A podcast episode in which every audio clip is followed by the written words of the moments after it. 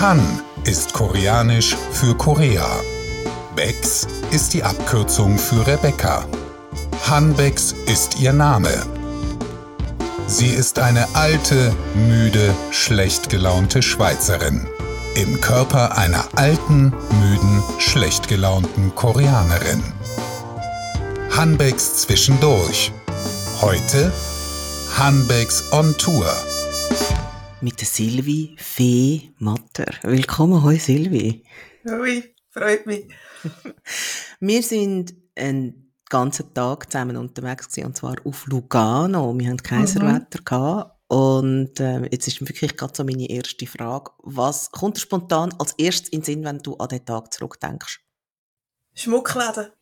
Ich Ja. schaue sonst, ich schaue sonst nicht nach so viele Schaufenster an. Ich ich glaube, vielleicht heiraten die einfach auch so häufig. Also es hat auch wahnsinnig viel Ehering gehabt. Ja. Das ist ja so. Vielleicht gehen die junge Pärchen dort her. Es ist vielleicht so ein Ort, wo man... Ist Lugano ein Ort, wo man so als Pärchen herfährt, so einen Pärchen-Ausflug? Hey, und es kommt mir im Ein Fall bisschen jetzt planieren und sehen Ja. und dann verloben. Da, tats ich, tatsächlich bin ich, als ich relativ frisch mit meinem Ex-Mann zusammen war, bin auch, aber es war ein Geschäftsausflug gewesen, in Lugano gewesen, und es ist tatsächlich so, das, was man äh, hinlänglich kennt als Romantik. Es ist wirklich romantisch gewesen, weil wir sind zusammen Pedalo fahren. Furchtbar Pedalo fahren. Aber ja, Das wir gut, stimmt. Sommer auch mal wieder machen. Weil wenn man, in Zürich kauft man ja für Kinder die Ferienpässe, wo sie Ja. günstiger, also gratis können Zug fahren und Ja. dann irgendwie günstigere Museen und so. Und dort gibt es einen Pedalo-Verleih, wo man günstiger kann Pedalo mieten kann.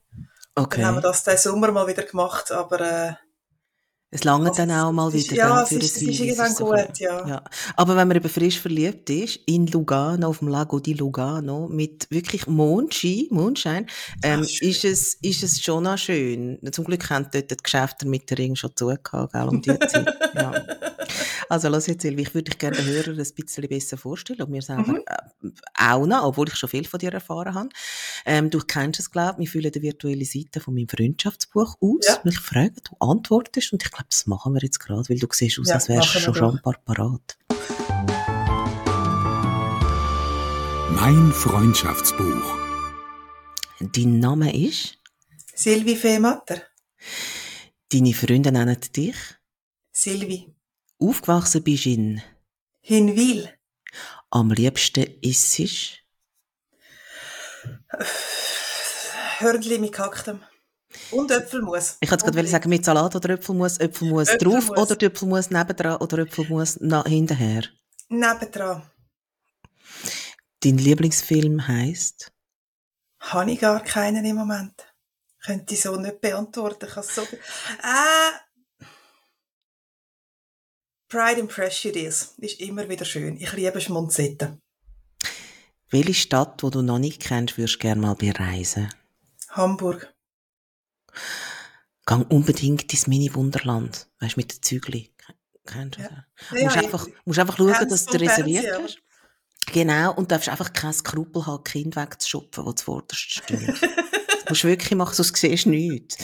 Ja, aber so Miniaturwelten sind so schön. Beim Rheinfall hat sie auch eine. Die ist auch sehr herzig. Es ist wirklich fantastisch. Also ich bin schon mehrmals in Hamburg gewesen und das ist wirklich ein Event, aber es hat halt wirklich immer die Kinder, die zuvorderst stehen, die das Gefühl haben, ja, oh, ich bin ja ein Kind und klein und ich darf dort vorne stehen. Der Punkt ist, ich bin kein Kind, aber ich bin auch klein.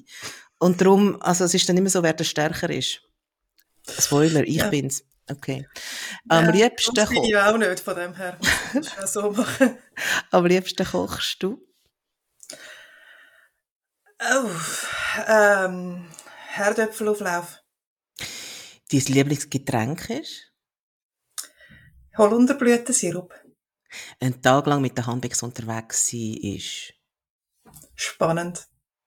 Welches Schweizer Kinderlied kommt dir als allererstes in den Sinn?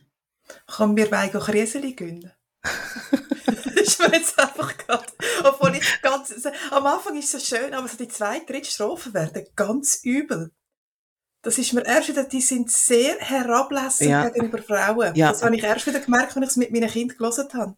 Aber alle die Lieder sind doch wahnsinnig hera. Also sie sind ja alle, nein, nicht alle, aber ganz viele sind extrem sexistisch, ähm, auch häufig rassistisch, auch häufig ableisisch. ja. Also wirklich, ähm, unser Kulturgut ist gar nicht so gut.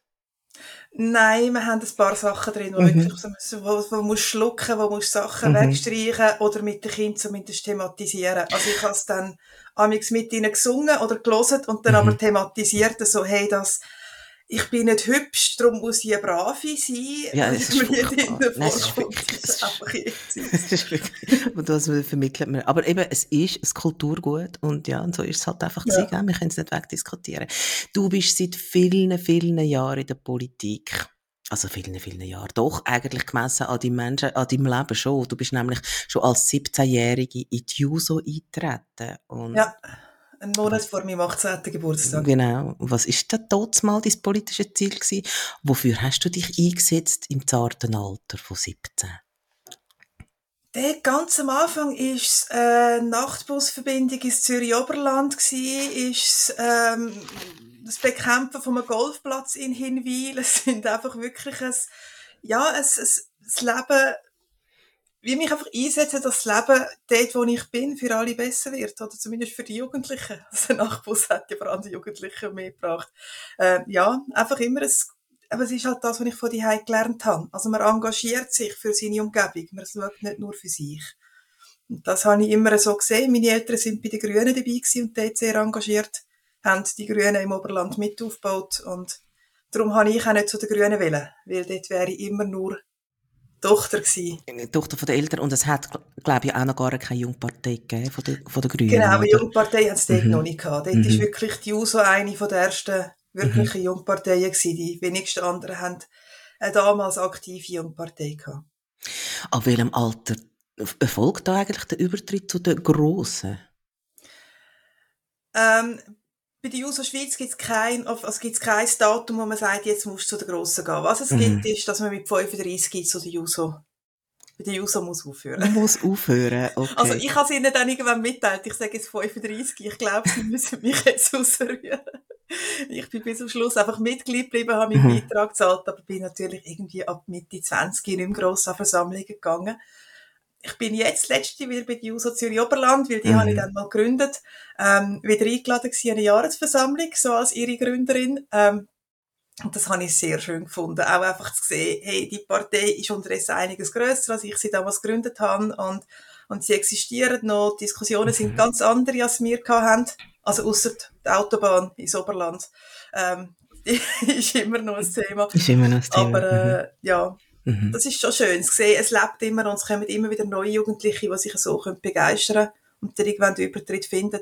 Du bist dann irgendwann auch vom Oberland, vom beschaulichen Hinwein mit dem grossen Kreisel, wo gar nicht als Kreisel erkennbar Das ist wirklich einfach das, was mir immer in den Sinn kommt bei Hinwein. Das Erdnüssli, also das, ja. die Erdnuss. Ähm, bist du dann auf Zürich gezogen? Und mhm. ähm, lebst auch schon sehr lange in Zürich. 2013 bist du Gemeinderätin geworden von der Stadt Zürich und seit 2014 bist du im Zürcher Kantonsrat. Äh, du korrigierst mich, wenn es nicht so ist. Und im Mai von dem Jahr übernimmst du sogar das Präsidium. Das ist ja so, ja. Hast du jetzt damit den Höhepunkt von deiner politischen Karriere erreicht? Ich Weil du hast mir ja gesagt, du willst nicht in den Nationalrat. nein, nein, ich will nicht in den Nationalrat. Mhm. Die Nationalbühne interessiert mich nicht so. Ähm, ich bin schon mal Präsidentin vom Studierendenrat gewesen. Ich habe schon das damals einen ziemlichen Höhepunkt gefunden, ehrlicherweise. Für den Moment vermutlich schon. Weil, ähm, die Exekutive interessiert mich auch nicht gross. Mhm. Also, der, es gibt, einen, es gibt einen Regierungsrat, wo mir immer wieder einschwätzt, ich soll doch als Regierungsrätin mal kandidieren. Das sehe ich nicht so. Also, weil dann ist mir ja, die Exekutive, dann ist mir ja wirklich 100 Prozent. Politikerin. Also mhm. Also ob Stadträtin oder Regierungsrätin, mhm. da macht man dann wirklich nichts anderes mehr. Und das könnte ich nicht. Für das bin ich einfach zu gern Historikerin, für das bin ich zu gern Lehrerin, ich mhm. fotografiere auch noch und dann ist mhm. einfach, also ich brauche die 200 verschiedenen Hüte. Das ist, ich okay. kann nicht nur einen haben. Auf die können wir noch zu sprechen. Ähm, es, es möchte aber gleich noch schnell wissen. Also, mhm. du hast gesagt, eine Nationalratskandidatur kommt für dich nicht in Frage. Und zwar habe ich dich dann gefragt, ja, warum nicht? Und dann hast du gesagt, ja, das hat mir so exponiert. Und jetzt, ich habe dich als sehr extrovertierte Person kennengelernt. du redest gern, viel, laut. Du, du, du bist regelmäßig an Events. Du haltest Reden, auch ohne Problem, auch sehr spontan. Da ist doch der Schritt eigentlich nur noch ein kleiner, oder? Nein, es ist schon einmal etwas anderes. Also mhm. der Kantonsrat und auch Kantonsratspräsidentin, wie ich es jetzt die, die letzten Jahre so können beobachten, und ich jetzt schon in der Geschäftsleitung bin, die kennt man einfach nicht. Also die Gemeinderätinnen, die kennt man ja noch. Das sind die, die, in den Kommunen dafür verantwortlich sind. Die sind für die Tramhaltestelle gerade vor dem Haus zuständig mhm. oder für den Schulhausbau. Einfach, das ist so das ganz Direkte. Und die Nationalräte, das sind die, die man im Fernsehen sieht.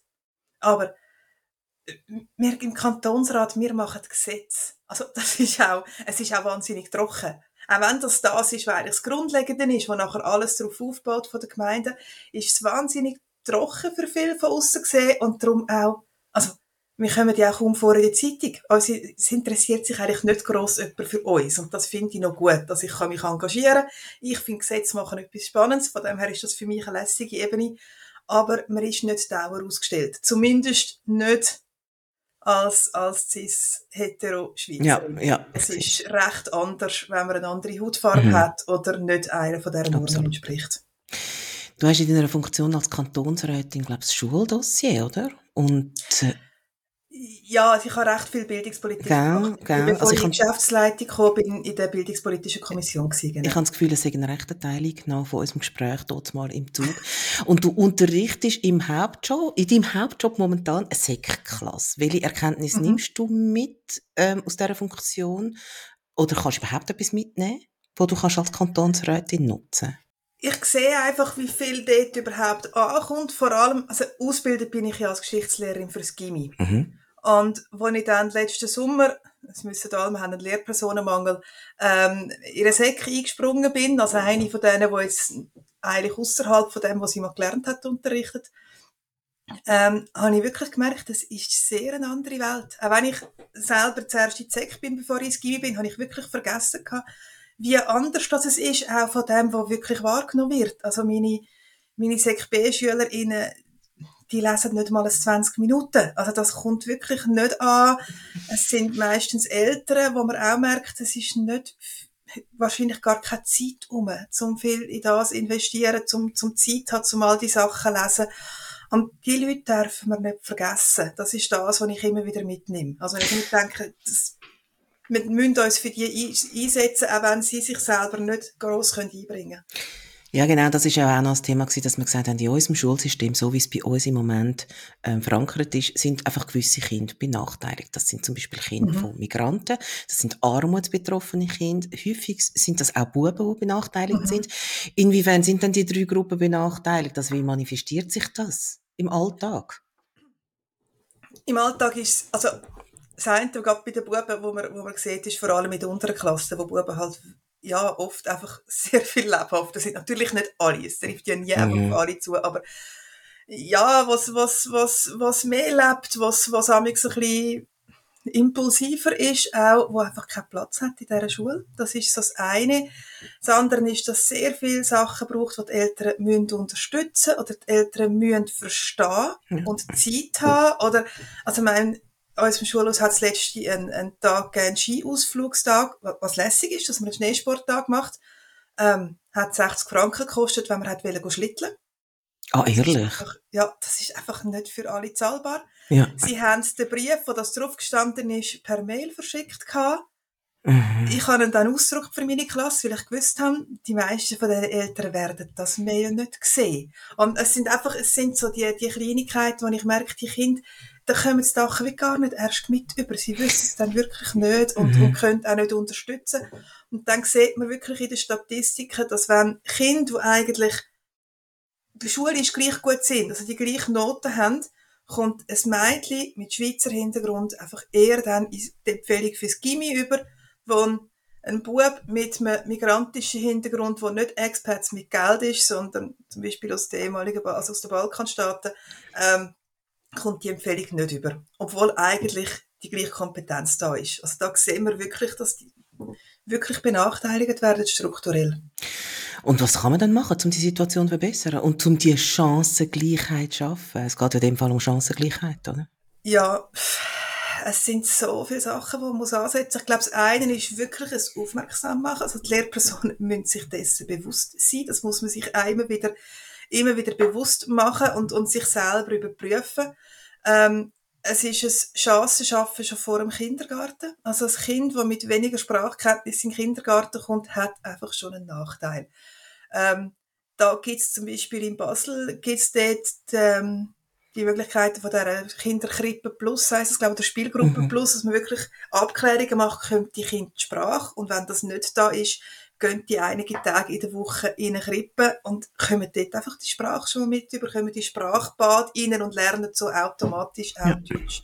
Also es sind ganz, ganz vielfältige Orte, wo man muss ansetzen muss. Steht dir der Beruf manchmal auch im Weg? Also so weißt du, dass man dir könnte vorwerfen oder dass du selber merkst, du bist so ein bisschen befangen oder hast du zu wenig Distanz zum Thema? Weißt du, so vor lauter Bäumen der Wald nicht gesehen, weil du so nah bist im Moment ist mir auch schon vorgeworfen ja. worden, ja. Ähm, ich habe das Gefühl, ich meine, ich bin 50 Prozent drin, ich bin schon an allen möglichen Schulen am Unterricht, also auch Gimmi bin ich so ein bisschen durch den ganzen Kanton durchgehüpft, dass ich das Gefühl habe, ich habe immer wieder den Blick von außen.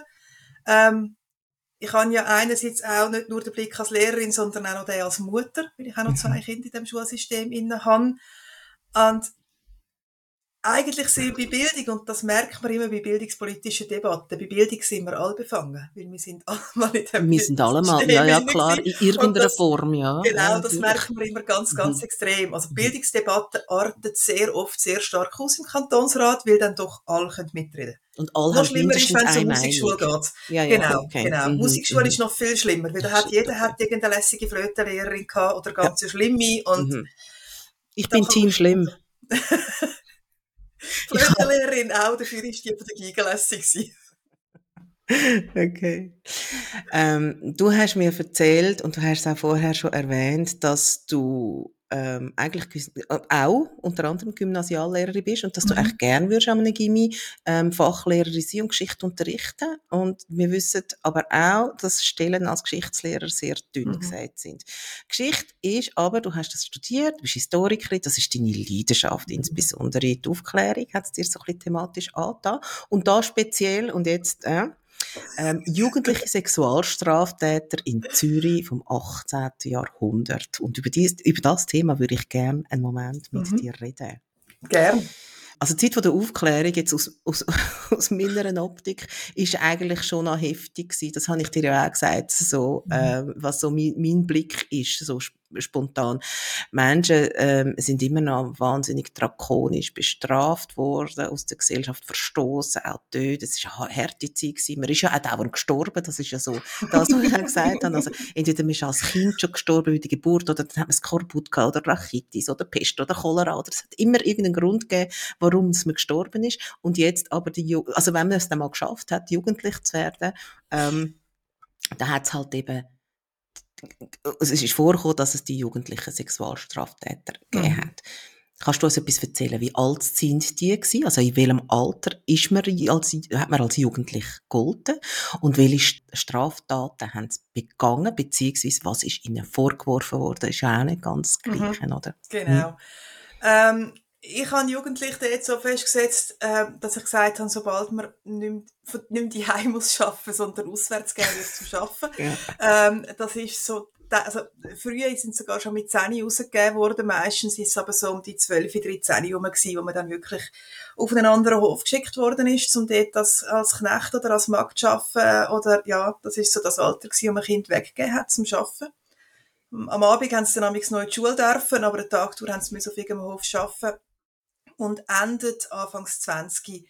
Weil das, wir haben zwar oft, weil wir ja sehr viel aus dieser Zeit so ein die Biografien von irgendwelchen Königinnen und Königen kennt und man das Gefühl hat, die haben alle mit irgendwie zwölf geheiratet.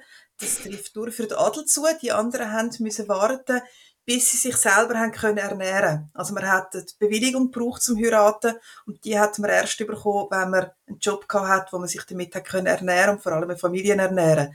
Weil sonst hätte ja müssen der Staat zahlen für die Kinder, sofern wir schon vom Staat reden können.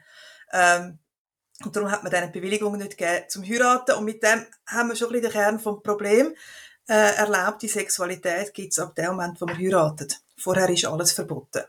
Und dort haben wir die Straftat. Also wir haben einen Teil von diesen Straftaten, wo wir heute einfach will sagen, ja, es sind zwei Jugendliche, die sich gern haben.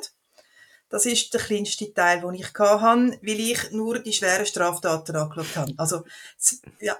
Darf ich schnell? Also ja, wenn du sagst, es sind zwei Jugendliche, die sich gern haben, damit meinst du zwei Jugendliche, die Sex haben miteinander, oder? Das ist die Straftat. Sich gern haben ist noch nie bestrafbar oder schon? Äh, doch, also es ist je nachdem, haben, je nachdem haben sich beim Tanzen auch die zwei, also hat man geschaut, dass die, dass die zwei Geschlechter wirklich an anderen Orten sind, dass eben nicht, nicht zu irgendetwas könnte kommen, wo man nicht will.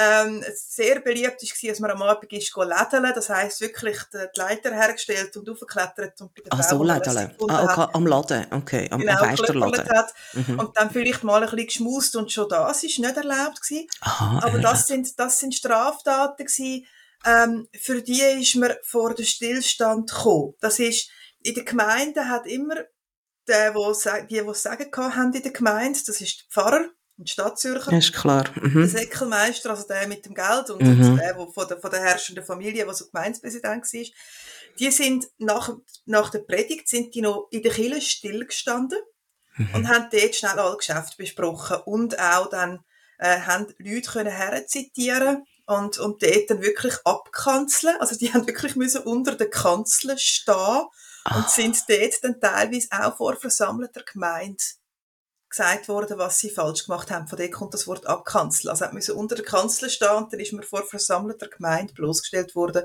dass man da doch jetzt bei dieser ist pöpperle und Schön. der sogar noch ein bisschen geschmust hat. Also es mhm, ist, ähm, mhm. Und das sind die Fälle, die ich aber nicht gross anschaue, ja. ähm, weil die sind nicht die sind nicht mit Lieb und Leben bestraft worden. Also ich habe, weil dann hätten wir unendlich viel. Ja, ja, klar. Ähm, ich habe wirklich nur die angeschaut, die vor der kleinen Rat gekommen sind. Also in mhm. Zürich ist ja der kleine Rat, das, was wir heute sagen, plus minus der Regierungsrat, ähm, der ist Regierung und, und Gericht und alles aufs Mal. Und der hat die Straftat, was wirklich darum gegangen ist, dass jemand ähm, Lieb und Leben, also Todesstrafe oder Verbannung und Ähnliches ähm, bestraft worden ist, die haben die gemacht da habe ich dann wirklich solche, wo da hat es vollzogen sein, also hat es wirklich müssen zu Sex kommen sein, meistens dann auch, dass ein Kind auf die Welt gekommen ist. Ähm, jetzt Fälle, wo wir würden sagen, eben einfach ein Bärli, habe ich glaube in dem ganzen 18. Jahrhundert zwei gefunden, die bis dorthin gekommen sind. Einige hat es gegeben, wo, weil man halt nur ein Bett beziehungsweise nur einen Strohsack gehabt hat für seine Kinder, Geschwister, die auf dem gleichen Strohsack geschlafen haben und das Mädchen dann irgendwann schwanger war. Mhm. Da habe ich einige Fälle. Beim einen, der dort sehr extrem ist, ist dann wirklich das Mädchen, das hingerichtet wird. Der Bruder haut ab, wo das Kind auf die Welt kommt. Mhm. Und man hat dann beschlossen, dass die Mutter, das war eine Deutsche aus dem Bayerischen, dass die eigentlich die Schuld an dem Ganzen ist, dass das passiert ist. Und darum hat man sie auch noch hingerichtet. Okay, und wie näher sind wir so da bei der Hexenverbrennung? Äh, das ist, das gar, ist das thematisch gar nicht mehr miteinander verknüpft? Weißt du, dass man einfach gesagt hat, ja gut, also kommt die Frauen, die tun wir jetzt einfach gerade alle an. Das kommt natürlich viel nicht mehr drauf an. Ja, das sind dann schon Vorwürfe, die nicht drin sind. Mhm. Also das, sind, das ist von den Vorwürfen her ist das ein anderer. Okay. Es hat teilweise, dass sich die Jugendlichen so probieren rauszureden. Also ich habe einen, das ist so der zweite große Teil von den Fällen, die ich habe, ähm, sind junge Männer, die auf einer Kuhweide gesehen werden, wie so am Kühenhüten sind das Job oder irgendwie dort durchgelaufen, wo in der Nacht auf dem Heimweg aufs WC müssen und in den Kuhstall reingehen, schnell brünzeln und dann zu dem Kuhstall rauskommen, wo so gesehen werden und man dann vorwirft, sie hätten etwas mit einem Tier gehabt. Mhm. Ähm, wo dann teilweise probieren, sich zu verteidigen, zu sagen, ähm, ja, sie haben das gemacht, also was unter der Folter die da zugeben, ähm, aber dann sich probiert rauszuschwätzen mit, aber da ist einer gekommen, da ist der Teufel gekommen, der hat mich zu dem verführt. Also dann wirklich anfangen, ein, ein Mann in schönen Kleidern beschreiben, wo mit, mit Bockfüßen, wo ihnen Geld versprochen hat, wenn sie die Tat machen. Also die probieren sich mit zu entschuldigen, aber der hat mich verführt. Und dort ist, man hat in Zürich ja gerade Anfang des 18. Jahrhunderts den letzten grossen Prozess gehabt, Wasterkinger Prozess, wo man äh, in Wasterkingen eine ärmere Familie, Dorfgemeinschaft offensichtlich beschlossen hat, dass man die Familie nicht mehr in der Gemeinde haben will und dort die ganze Familie umgebracht hat. Das mhm. ist die, die letzte Lebensverbrennung, die wir im Kanton Zürich haben. Ähm, das ist kurz nach dem Prozess gewesen, habe ich so einen Fall und dort ist dann wirklich, der hat man dann sofort ohne weitere Befragungen, also man hat dort, ist, ähm, da hat man die Befragung abgebrochen nach dieser Aussage und hat am nächsten Tag, und sonst hat man Befragungen weitergemacht, bis der Samenerguss zugegeben worden ist, dass man hat können umbringen dann hat man am nächsten Tag auf ewig aus Zürich verbannt. Also jetzt hat man einfach die ewige Verbannung ausgesprochen und gefunden, und du gehst jetzt weg. Mit so etwas wenn wir einfach gar nichts mehr zu tun haben. Es hat ihm aber, letzten Endes hat ihm das das Leben gerettet. Gott, wir wissen nicht, was nachher mit ihm passiert ist. Ja, ja, das ist natürlich Auf Reisen sein, ohne, Klar. ohne einen Meisterbrief, ohne die Mhm. Erlaubnis von der Stadt, dass man auf Reisen ist, Mhm. ohne einen Bestbrief, der einem bestätigt, dass die Stadt, wo man herkommt, bestfrei ist. Mhm. Ähm, der hat nie eine andere Stelle gefunden. Zumindest keine, keine, die als ehrliche Arbeit gegolten hat. Ob der wirklich irgendwo dann hat können Fuß fassen und, und das Leben sich aufbauen oder ob der dann wirklich halt ein Bettler geworden ist, wo man angereist ist und Mhm. die hat man dann ja auch von Kanton zu Kanton geschüffelt. Also es hat ja, keine, es Mhm. hat ja wirklich so Bettlerfuhren gegeben, wo man dann alle, die irgendwie nicht zum Kanton gehört haben, hat man auf einen Wagen gepackt und hat es einfach über die Kantonsgrenzen wieder geschoben und gehofft, dass dann geschaut, dass die anderen sich mit darum kümmern. Also das ist ja, Mhm. Das ist ja Art und Weise, wie man mit Leuten umgegangen ist, die eben nicht einfach dem entsprochen haben, was man hat wollen, wo wir heute kaum mehr verstehen. Ja, das ist eben schon noch etwas, oder? Weil, ähm, ja, auch das hast du mir erzählt, dass sie sind aus einer Stadt verbannt worden und das muss man sich ja dann so vorstellen, eben, die sind dann ohne Papier losgezogen und eigentlich haben dann auch alle anderen gewusst, einer, der ohne so Papier unterwegs ist und eben nicht kann belegen, ähm, dass er einen Beruf gelernt hat, nicht kann belegen, dass er aus einem Ort kommt, wo pestfrei ist, da ist ja allen auch klar gewesen, was mit dem los ist, nämlich das ist ein Straftäter, oder? Ähm, ja, was ist dann schlussendlich aus diesen Menschen geworden? Das weiß man nicht, das ist nicht dokumentiert. he? Nein, also ich habe einmal habe ich einen, der auf Zürich kommt so, und wo man Mhm. dann, ja, was er wirklich gemacht hat, es, es wird ihm mehrfache Vergewaltigung vorgeworfen. Dort, eben, ich weiß es ja bei keinem, was Mhm. wirklich, was Mhm. wirklich passiert ist. Ähm, wo eben auch, der hat keine Briefe dabei, er hat keinen Mhm. Gürtel an, sondern hat einen Strick. Also er wird dann wirklich auch so als, als ähm, Bettler beschrieben, wie seine Kleider Ja. beschrieben werden. Und der hat mir dann ähm, mit einer, mit einer Route zur Stadt ausgeisselt. Ähm, das ist so ein Besen aus, aus ähm, Ästdünnen, wo noch Steine reingebunden werden. Also der hat schön. dann wirklich Mhm. zur Stadt auspeitscht. Eben, das sind auch Strafen, die für uns, in dieser Zeit ist der Strafvollzug im Sinne von, es kommt jemand ins Gefängnis und man probiert die Person zu bessern. Der Gedanke, man kann sich bessern, ist in dieser Zeit ja erst aufgekommen. Also bis dorthin hat man eigentlich nur die drakonische Strafe gehabt.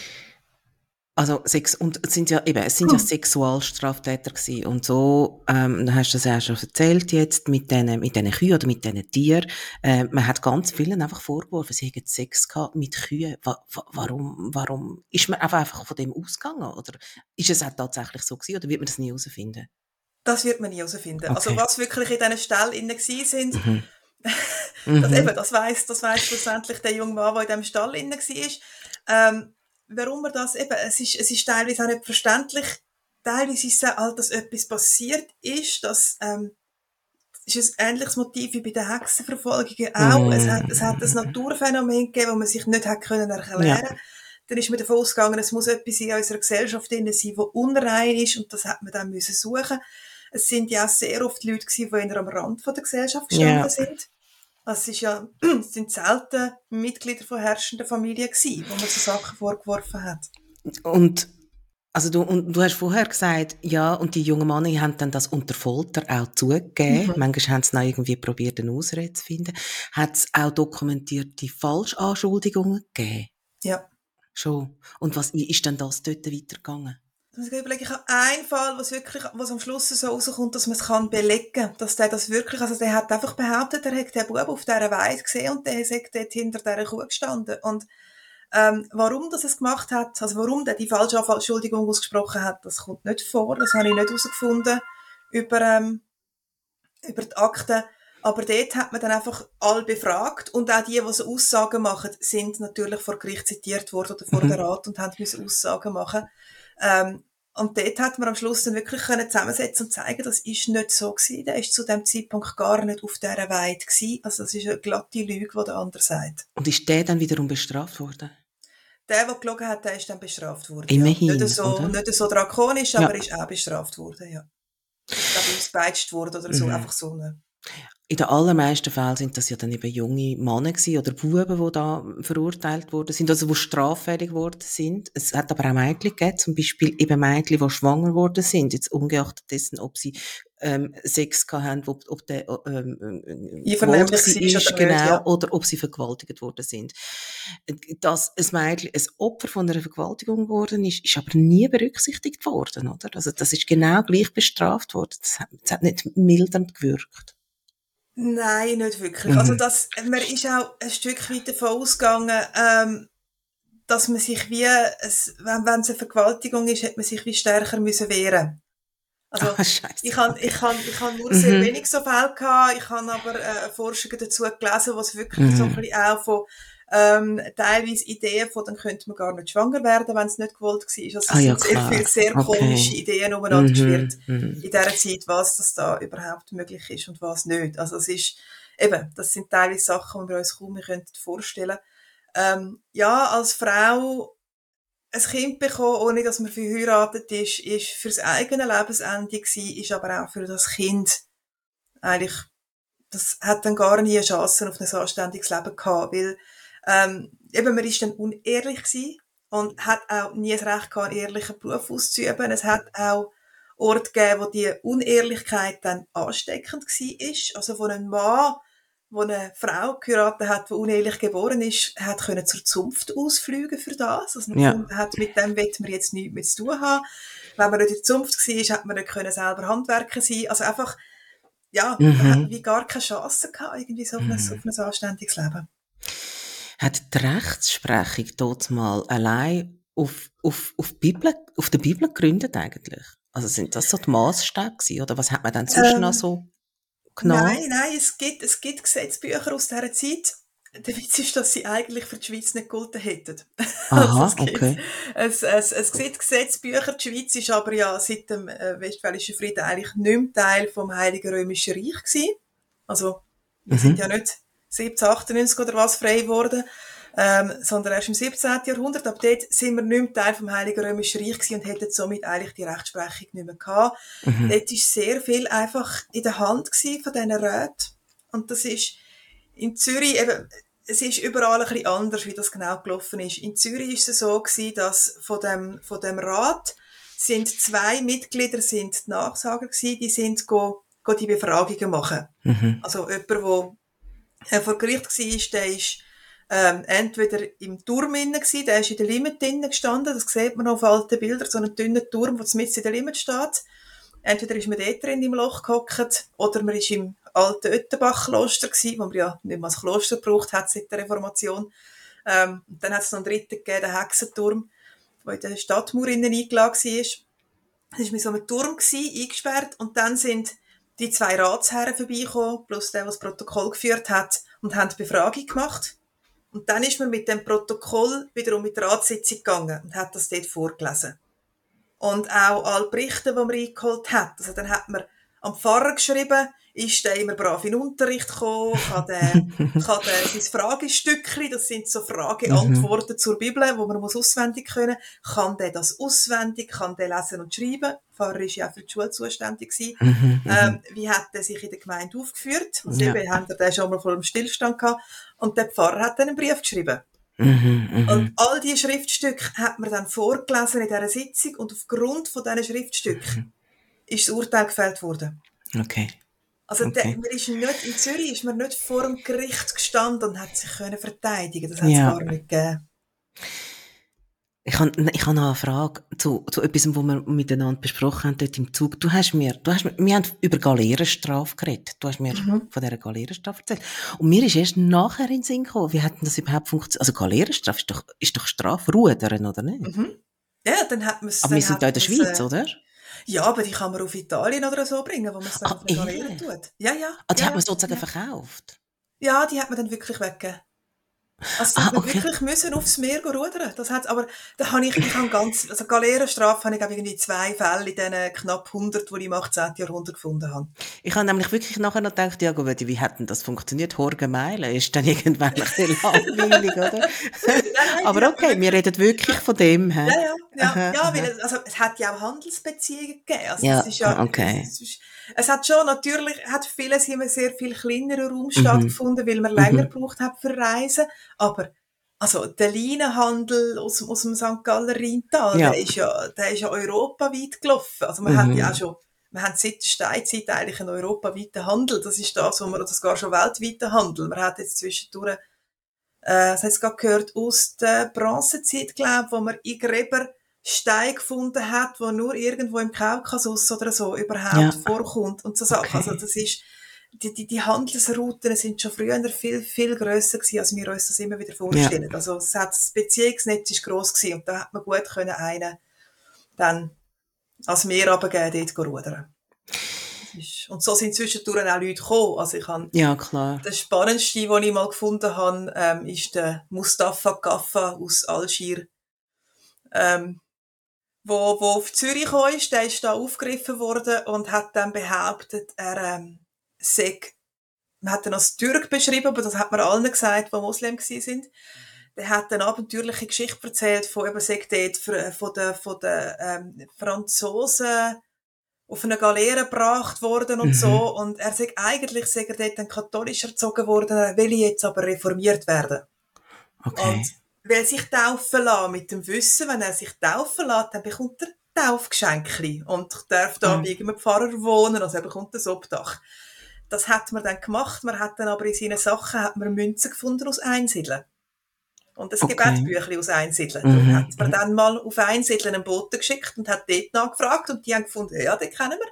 Der hat sich bei uns taufen lassen. Taufen lassen. Der ist, Mhm. der ist gekommen und hat gesagt, er will Katholik werden. Ja. Also der, Mhm. hat, der hat die Masche gehabt, einfach von Ort zu Ort ziehen und überall wieder behaupten, er will sich taufen lassen. Der hat sich so über Wasser, Über Wasser gehalten, gehalten. Ja, ja, in der klar. Schweiz gelebt hat Das zwischen den zwei Konfessionen. Ja. Ja, der hat das, Aha, ja, der aha. hat man dann auch, der hat man auch zur Stadt ausgepeitscht.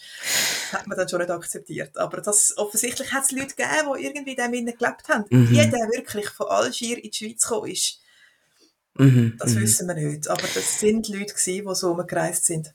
Und wie bist denn du dazu gekommen, dich für jugendliche Sexualstraftäter aus dem 18. Jahrhundert in Zürich zu interessieren? Sag du mal. Ich habe einem Seminar ähm, bin ich mal in Kontakt gekommen mit diesen mit diesen Kriminalitätsakten. Habe dort am Anfang ähm, zu unehelichen Kindforschungen gemacht. Bin dann, das sind einfach so Kisten, wo all alle Akten, die vor dem kleinen Rat waren, sind, sind einfach so eine nach dem anderen. Also es ist so pro, pro Jahr so eine Kiste.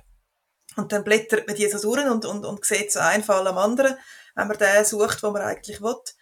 Ähm, und habe gemerkt, das sind Fälle, eben, es ist oft Sachen, die wir gar nicht mehr als Straftat würden, also wirklich, Mhm. wirklich eine Vergewaltigung, wo wir sagen, das ist etwas, was wir heute noch würden als Straftat anschauen, habe ich in dem Sample von, von, von 100 Fällen irgendwie drei, Mhm. vier, Mhm. maximal. Das andere sind Sachen, die wir gar nicht als Straftat heute würden anschauen. Das heisst, ich habe gemerkt, es sind Sachen, wo, wo wir gar nicht kennen. Es ist auch so, dass die Fälle, gerade mit den Tieren, das hört Mitte 18. Jahrhundert plötzlich auf. Das ist ich habe aber in, der ersten. Hälfte, Mhm. in der ersten Hälfte habe ich pro Jahr zwei, drei so Fälle. Mhm. Und Mitte 18. Jahrhundert gibt es keinen einzigen Fall mehr. Mhm. Mhm. Wie erklärst du denn das? Wir haben gleichzeitig einen Wechsel in der Kirche. Wir haben, wir haben eine Abkehr von einer sehr starken Orthodoxie in der Kirche. Und es ist dann ja die Kirche, die eigentlich bestimmt, wer sind Pfarrer auf dem Land draussen. Es sind Pfarrer, die Predigt halten, die sagen, was ist richtig, was ist Mhm. falsch, Mhm. die, die sehr stark beeinflussen. Und ich gehe davon aus, dass wirklich die, die Änderung in der Lehre von der Kirche dazu geführt hat, dass man die nicht mehr angezeigt hat. Und Mhm. wenn's, also entweder sind sie nicht mehr aufgekommen oder eben, man hat es nicht mehr erfunden. Weil Mhm. eben gewisse Sachen, also ich, ich kann es mir anatomisch immer noch nicht vorstellen, wie man sich hinter eine Kuh kann stellen und etwas Ja. mit also ich sehe es einfach auch nicht. Also Nein, also das haben wir uns ja auch gefragt, Ja. oder? Aber man, also so genau wird man es ja dann auch gar nicht Nein, wissen. Aber ich nein, meine, es aber ja jeder für sich ja. entscheiden, wie das, das könnte funktionieren. Genau. ja, eben darum, Mhm. ich glaube, viele von diesen Mhm. Fällen haben so gar nicht existiert Ja. und man hat die wirklich, die, die jungen Männer sind, Mhm. eben, die sind teilweise fast, fast in der Nacht aus, aus ihrem Bett gerissen worden, auf das Zürich Mhm. gebracht, sind dann in dem Turm innen gewesen. Sie sind das erste Mal überhaupt in dieser Stadt gewesen. Also das sind ja Mhm. wirklich, die sind als, als, als 12-, 13-Jährige in einen fremden Haushalt gekommen, ähm, haben dann, plötzlich bringt man sie in die Stadt rein, sie stehen plötzlich vor so Ratsmitgliedern, also man muss sich auch das Machtgefälle Mhm. vorstellen, von so einem Bub vom Land vor so einem, vor so einem Herr aus der Stadt, und dann kommt noch ein Scharfrichter dazu, der einem einen Streckbank ja. zeigt oder so schreckliche Sachen, mhm. dann erzählt man alles. Das ist also, klar. Das ist, ja. Auch das ist etwas, was wir uns heute fast nicht mehr vorstellen können, mhm. auch bei den Sachen, die die sogenannten Hexen zugegeben haben. Also einfach ja. schon, dass der ganze Druck, das ganze Machtgefälle, teilweise hätte man gar nicht müssen foltern weil einfach schon der ganze Druck so groß war, dass die Buben alles gestanden haben. Und was dort dann sehr oft vorkommt, ist, dass man, wenn einer nicht gesteht oder zumindest den Verkehr nicht zugibt und Samenerguss, und den Samenerguss hat es gebraucht, dass man Todesstrafe dürfen aussprechen ähm, dann geht am Abend der Pfarrer vorbei. Also dann hat man im kleinen Rat beschlossen, dass man den Pfarrer, den Leutpriester vom Grossmünster vorbeischickt, dass der mal soll reden Und dann ist dann immer am nächsten Tag, hat sie den Akten dann einen Brief vom Pfarrer, der sagt, ich bin der gewesen, ich habe mit dem geredet, ich habe ihm erzählt, dass er äh, doch soll, ähm, seine Seele entlasten, dass er nicht mit diesen Sünden sterben muss und, und er soll ein Kind vom Licht werden. Das ist so eine Formulierung, die ja. gerne vorkommt. Was genau die Pfarrer mhm. diesen Buben erzählt haben. Ja wenn wir glaube auch einfach nicht wir wissen. Einfach und, und das ist einfach, das mhm. ist nochmal ein Druck mehr, also es ist dann noch ein Druck mit der Ewigkeit. Ja, ja, genau, und Fegfeuer und, und, und Garten in Paradies und Zeug und Sachen, und das sind natürlich schon auch Druckmittel gewesen, die wir uns heute auch nicht mehr vorstellen können. Mhm. Und wir also verlassen das Thema Die Reformierten haben das Fegfeuer nicht, aber ja, ja zum ist, es ist halt ja, einfach stimmt. die Ewigkeit. Ja, stimmt, Zürich genau, hat Fingelstadt. ähm, du fotografierst viel und gern, auch in und über die Partei ähm, ist das ein zweites bzw. ein drittes Standbein von dir?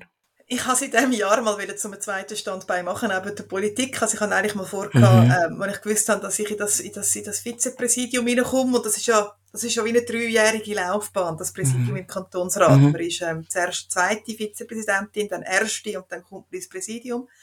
Ähm, und braucht auch Zeit, weil man hat doch die eine oder andere Veranstaltung, wo man muss gehen, darf gehen. Und ich denke, ich mache das meine Kinder und fotografiere mehr und habe gerade gedacht, so im Hinblick auf die, auf die kantonalen und nationalen Wahlen das Jahr, kann ich mhm. dann so ein bisschen äh, Personal Branding Sachen machen. Habe auch mal einen Flyer gemacht vor einem Jahr für das. okay. Und ähm, ja, bin dann eigentlich angefragt worden, bis Ende September einzuspringen in dieser Sek. Mhm. Und offensichtlich ist der Lehrer länger krank, wenn ich da mhm. stellvertrete, was wir ja leider wirklich auch kennen bei vielen Lehrpersonen so dass die Stellvertretung jetzt ein bisschen länger dauert und ich das mit der Fotografie wieder ein bisschen müssen hinterschieben Und nachher sehen wir es dann. Also, ich sehe, ich, was ich im Moment so im Kopf finde, ist, dass ich wirklich im Präsidialjahr das Jahr auch fest begleiten auf Instagram. Ähm, mhm. Dort eigentlich wirklich schaue, dass überall, wo ich bin, auch noch irgendwie fotografisch begleiten Die Anlässe so ein bisschen kann. So zeigen, was macht eigentlich so eine Kantonsratspräsidentin. Was möchtest du mit deinen Fotos also Fotos tönt so abwertend, so meine ich es im Fall gar nicht. Was möchtest du mit diesen ja, Bildern, die du machst, ähm, einfangen? Es ist unterschiedlich. Also wenn ich Personen fotografiere, sind es die Emotionen, mhm. die ich, wo ich immer wieder ganz spannend finde, wie, wie Gesichter so viel können aussagen mhm. Wie so viel, wie so viel Emotion kann in einem, in einem Blick liegen. Ähm, wo ich ganz, ganz bei Leuten an, an Rednerpult, das ist das, was ich halt am meisten mache, weil dort darf man ja einfach Personen fotografieren, also ja. auf der Straße. Also ich kann schon auf der Straße fotografieren, aber ich darf es nachher niemandem zeigen. Ja. Und wenn ich, wenn ich an Sitzungen an der EVs fotografiere, dann darf ich es nachher zeigen. Ähm, Personen am Rednerpult, die gestikulieren, die reden, die, wo, wo das Feuer probieren reinzulegen, dort die Ausdrücke, das finde ich wahnsinnig spannend, so die Emotionen. Ähm, wenn ich für mich gehe fotografieren, eben zum Beispiel, weil ich mal wieder Gerichtsakten gelesen habe und es einfach mal wieder so schlimm war, ähm, dass ich einfach etwas Schönes brauche, dann ist es wirklich einfach die Schönheit von dieser Natur. Und also, wenn ich habe ein wahnsinniges Glück in Zürich, ich habe gerade nebendran den Irchelpark und den Weidberg. Ah, okay. Ja. Und ähm, dann gehe ich auch einfach eine, eine Stunde auf den Weidberg rauf, dort hat es einen wunderschönen kleinen Weiher und sitze an den Weiher her und fotografiere Enten. Und, und Vögel und, und es, oder ein Lichtstrahl, wo ins Wasser fällt, wie es einfach so schön ist. Jetzt einfach auch zum zeigen, ja, was wir eigentlich für ein unglaubliches Glück haben, wo wir dürfen leben. Okay. Am Schluss stelle ich dir noch die Frage, wie fühlst du dich nach dem Abenteuer Hanbeck Santur? Ich habe es äh, sehr bereichernd gefunden. Also es ist, ich kann das, das Gefühl fast nicht ausdrücken. Es ist für mich auch, ich, Eben, ich rede wahnsinnig gern, das weiß man. ja, das, das merkt man so. bei mir. Mhm. Äh, man nimmt mich als sehr extrovertiert wahr, aber auf die Nachricht von dir, ob jemand Lust hat zum Mitmachen, ähm, dort dann die Antwort oder jemand dann so anzuschreiben und findet, doch, hey, ich würde gern, ist nämlich etwas, was doch für mich schwierig ist. Also das dann doch herstellen und finden, Mhm. ich will jetzt im Fall, ähm, ich lasse mich gern fragen. Ich frage dann gern selber. Eben ich, ich bin auch gefragt worden, ob ich das Präsidium will übernehmen Ich bin nicht die Mhm. gewesen, die hergestanden ist und gesagt hat, ich will jetzt. Mhm. Ähm, und es ist für mich wirklich ein, eine Bereicherung für mich selber zu merken, doch, es ist, es ist im Fall einmal lässig, einfach zu sagen, doch, ich will jetzt im Fall und ich, ich will, das ist etwas, was ich will machen. Und so meine ich bereichernd. Eben Mhm. zum Mhm. Kennenlernen und einen schönen Tag haben, habe ich das Mhm. auch für mich, für meine Entwicklung lässig gefunden. Und gefragt habe ich ja viel, glaube ich, oder? Also du hast ganz, ganz viele Fragen müssen, dürfen beantworten. Genau. Das ist ja so. Mhm. Aber eben, das ist, ähm, Mhm. mache ich auch gern. Eben. Ich danke dir ganz herzlich, dass du mich mitgenommen hast und mir einen Einblick gewährt hast in deine Welt. Und ich wünsche dir wirklich im Hinblick, gerade insbesondere auf dein Präsidialjahr, wo in gut zwei Monaten anfängt, Mhm. alles Gute und auch sonst für deine Familie und das ähm, alles Glück von der Welt. Danke viel, viel mal. Danke dir vielmals, dass ich kann dürfen Fragen beantworten. Es war sehr lässig. Sehr gern geschehen. Hanbecks zwischendurch. Jeden Sonntag und manchmal auch zwischendurch. Überall, wo es Podcasts gibt.